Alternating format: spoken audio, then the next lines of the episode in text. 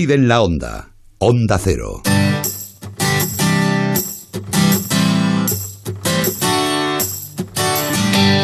Urban Clinic by Dr. Moisés Amselén, tu clínica de medicina estética, patrocina treinta y tantos.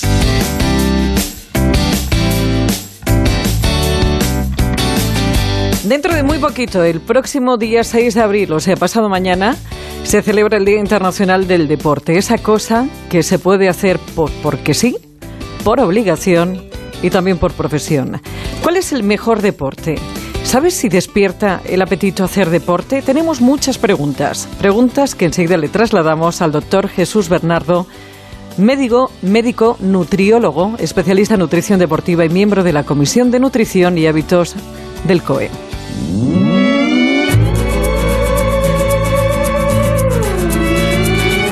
Doctor Jesús Bernardo, buenas tardes. Hola, muy buenas tardes. Bueno, antes de nada, si le parece, diferenciamos qué es un nutriólogo. De diferencia de un nutricionista es por un tema de diferenciarlo eh, en un Sí. graduado de nutrición, ¿no? Sí, un médico nutriólogo es un médico especialista en nutrición y un nutricionista es un grado de nutrición. Bueno, eh, estamos a las puertas de un día más de este Día Internacional de Deporte. Como gran experto que usted eh, es, doctor, eh, tenemos muchísimas preguntas. Eh, la primera que yo creo que es algo que oímos hablar a muchísima gente cuando empieza a hacer deporte es que se le abre el apetito. ¿Eso tiene alguna razón, tiene alguna base científica? Sí, sí, claro, claro, claro que es verdad, porque nosotros cuando hacemos ejercicios, ¿qué ocurre? Que nuestro cerebro nos demanda más alimentos. Claro, sobre todo nosotros tenemos un gasto, un gasto que eso lo tenemos que suplir comiendo más. ¿Eh? Entonces, claro, nuestro cerebro, ¿qué nos dice? Tú estás haciendo ejercicio, estás utilizando mis músculos, el organismo, entonces yo le tengo que dar energía y esa energía tú la estás gastando, me la tienes que dar de algún sitio. ¿Y dónde me la pide? Me la demanda de los alimentos, claro. Por eso, muchos deportistas lo que más demandan cuando hacen ejercicios son aumentar el consumo de hidratos de carbono. Porque, doctor, eh, entonces esto no sería la pescadilla que se muerde la cola. Si alguien hace ejercicio, ahora diferenciaremos qué es el ejercicio y qué es el deporte, cuáles son las claves entre uno y otro. Pero eh, cuando la gente hace ejercicio para adelgazar, eh, si tiende a comer más, ¿no estamos ahí metidos en una especie de bucle? Claro, es que ese es un gran problema. El- el hacer ejercicio solo para adelgazar muchas veces no se llega a conseguir. Para adelgazar haciendo ejercicio tenemos que llevar una, una alimentación adecuada. Porque ¿qué más da que nosotros quememos X calorías haciendo ejercicio si consumimos muchísimas más? Entonces nunca las vamos a quemar, no nos da tiempo a quemarlas. ¿eh? Claro. Entonces por eso hay que diferenciar entre adelgazar a través de una buena alimentación y ejercicio o adelgazar solo haciendo ejercicio, que es mucho más complicado. La diferencia entre ejercicio y deporte, ¿en qué radica? Hombre, la diferencia entre ejercicio y deporte radica en lo mismo. El ejercicio es lo que hace cualquier persona que no que sea amateur, que no sea profesional y que no se dedica al deporte eh, que no sea su vida profesional. El deporte es en sí aquel ejercicio que hacemos, entrenamos diariamente, sobre todo para competir. Bueno, pues entonces, si le parece, doctor, como estábamos hablando los oyentes, que muchos, bueno, pues sí, es verdad que eran deporte, pero la mayoría era ejercicio. Nos referimos a ese movimiento como el ejercicio. ¿Cuál es el mejor ejercicio? Si queremos, eh, es que estamos en una época muy mala, doctor, que todo el mundo quiere adelgazar.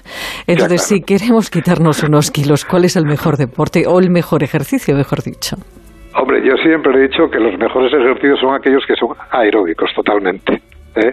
Por ejemplo, caminar, correr, ¿eh? pero no hay que obsesionarse tampoco con el running, porque hoy en día hay gente que se obsesiona con el running y está entrenando dos, tres horas al día, preparando maratones, medias maratones, carreras de montaña y ya pasan a un nivel profesional. Yo creo que hay que ir de acuerdo a las posibilidades que tenga cada uno. Lo primero, el tiempo que puede entrenar, porque no puedes entrenar todo el día, que también tenemos que trabajar, claro. Podemos dedicarles ciertas ciertas horas al día al, al deporte, pero tampoco sobrepasarnos. ¿eh? Yo, por ejemplo, siempre he dicho, y yo así lo hago, ¿eh? Eh, el deporte es mejor para estar bien, encontrarte bien, es hacerlo por la mañana antes de ir a trabajar. ¿eh? Hoy en día ya vemos que hay muchísimos gimnasios que abren prontísimo Mm. y se puede ir muy pronto por la mañana al gimnasio. Pero fíjese, doctor, sí es cierto que los últimos estudios, porque aquí depende de cómo vayamos avanzando, los estudios van eh, eh, contradiciendo los anteriores. Aquí una guerra que uno no se aclara. Pero sí es cierto que los últimos estudios que, bueno, pues tenían base científica decían que dentro de lo que es una, bueno, pues un plan de adelgazamiento, en un 65, 60, 70% el éxito está la dieta y tan solo en un 40 o un 30% en el ejercicio. Sí, sí, es, que es, la realidad, la realidad es esa. El éxito del adelgazamiento está en la alimentación, no solo en el ejercicio. El ejercicio lo que más hace es ayudarnos a, cuesto, a que nuestro metabolismo funcione más rápido y podamos metabolizar más rápido los alimentos y quememos más grasa. No cabe duda que es así. Eh, ahora, la parte fundamental, la alimentación. Eso, por supuesto. Y entonces, doctor, eh, ¿qué hacemos con, eh, con esto que ahora nos están diciendo que tenemos que hacer tonificación? Porque es verdad, porque al final todo radica en un tema de metabolismo. Si tú tienes un metabolismo que consume en reposo muchas calorías, pues indudablemente eh, será más fácil que tú puedas, eh, bueno, pues tener una ingesta calórica más alta que otra persona. Pero también es cierto que, claro, cuando nos dicen, no, hay que tonificar porque el músculo eh, en, reposo sigue demandando mucha caloría. Bueno, claro, depende del tipo de ejercicio que hagamos, porque si son ejercicios aeróbicos y anaeróbicos, porque si nos dedicamos a hacer, por ejemplo, muchas pesas con mucho peso, entonces vamos a necesitar muchísimas más calorías. Ahora, si nos dedicamos solo a correr, no necesitamos tantas. ¿Me entiende? Entonces, claro, depende el deporte. Y después hay una cosa que tenemos que diferenciar muy claro, tenerlo muy claro. Los deportistas son todos diferentes, ¿eh? O sea, todos diferentes. O sea, que no existe una dieta que sea ideal para cada deportista. O sea, nosotros lo que hacemos, lo hacemos en consulta, es hacer un estudio exhaustivo de cada deportista o de aquella gente que se dedica a hacer deporte, ¿no? A hacer ejercicio.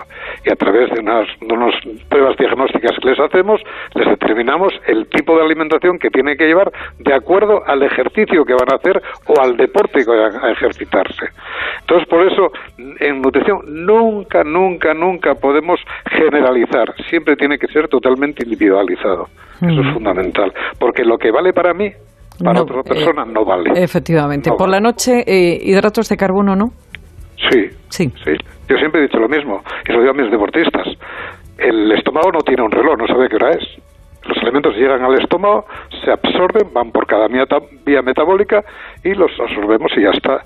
Yo a mis deportistas, que llevo muchísimos deportistas de élite, antes de la competición les doy muchos hidratos de carbono por la noche para recargar los depósitos de que llevamos durante toda la semana haciéndolo para que no los evaten y a la hora de llegar a competir tengamos los depósitos de glucógeno muscular al tope, hasta arriba. ¿eh? Hmm. Entonces, por eso, eso son leyendas urbanas que no tienen ninguna base científica para que nadie pueda, para que no se puedan comer hidratos de carbono por la noche. Se pueden comer como cualquier otro tipo de alimentos. Doctor, si le parece, eh, me gustaría emplazarle para otro treinta y tantos para otro día en esta sección, porque me gustaría mucho hablar con usted con gran, eh, eh, siendo eh, el especialista tan grande y tan... ¿Cómo podemos llegar a subir ese metabolismo para poder consumir más a través de la alimentación? Pero si antes de, despedirle, me gustaría que diera una valoración de algo que se está poniendo muy de moda, que a mí me parece un peligro tremendo, que son los suplementos de proteína, pero lo mejor es mi apreciación yo le voy a explicar una cosa. Yo, yo formo parte de la Comisión de Nutrición del Comité Olímpico Español, como bien ha dicho. Llevo la alimentación de las selecciones españolas de hockey sobre patines masculina y femenina, que somos las selecciones que más títulos del mundo y de Europa tenemos. Llevo asimismo la alimentación del Real Oviedo Club de Fútbol y llevo muchos deportistas de té. A mis deportistas yo les prohíbo tomar ningún suplemento eh, hiperproteico. ¿Por qué? Por una sencilla razón. Lo que se consigue con los suplementos hiperproteicos se consigue con la alimentación. Es mucho más sano comer un alimento que no un suplemento deportivo. ¿eh? Los suplementos deportivos a la larga pasan facturas, pasan facturas y muy graves. ¿eh? Lo que pasa que el problema es que hay mucha gente que los venden, que los dan, porque es un buen negocio, alrededor de ello hay muchísimo dinero, pero eso lo hace la gente que no sabe de nutrición. Si yo quiero aumentar la creatina de un deportista, no se lo tengo que dar en pastillas, se lo puedo dar con alimentos. Y así muchísimas, muchísimas cosas que se están utilizando hoy día por falta de conocimientos en nutrición deportiva. Amén. Doctor Jesús Bernardo, médico, nutriólogo, especialista en nutrición deportiva y miembro de la Comisión de Nutrición y Hábitos del COE. Doctor, ha sido un placer y, espero bueno, que me dé usted el permiso para poder a, llamarle y hablar de otras cuestiones de nutrición. Cuando usted quiera. Yo encantadísimo de hablar lo que me apasiona en mi vida profesional, que es la nutrición deportiva. Está mejor que nunca, ya nada le hace daño y miente cuando dice que tiene treinta y tantos. Bueno, ya sabes que tienes un correo electrónico que es treinta y tantos siempre con número arroba onda cero punto es, que tienes, eh, estamos también en Twitter, eh, treinta y tantos onda cero, y que tienes también un blog que encuentras en Celebrities Antena 3 Televisión, que se llama así, treinta y tantos. Y miente cuando dice que tiene treinta y tantos. Llega a España en primicia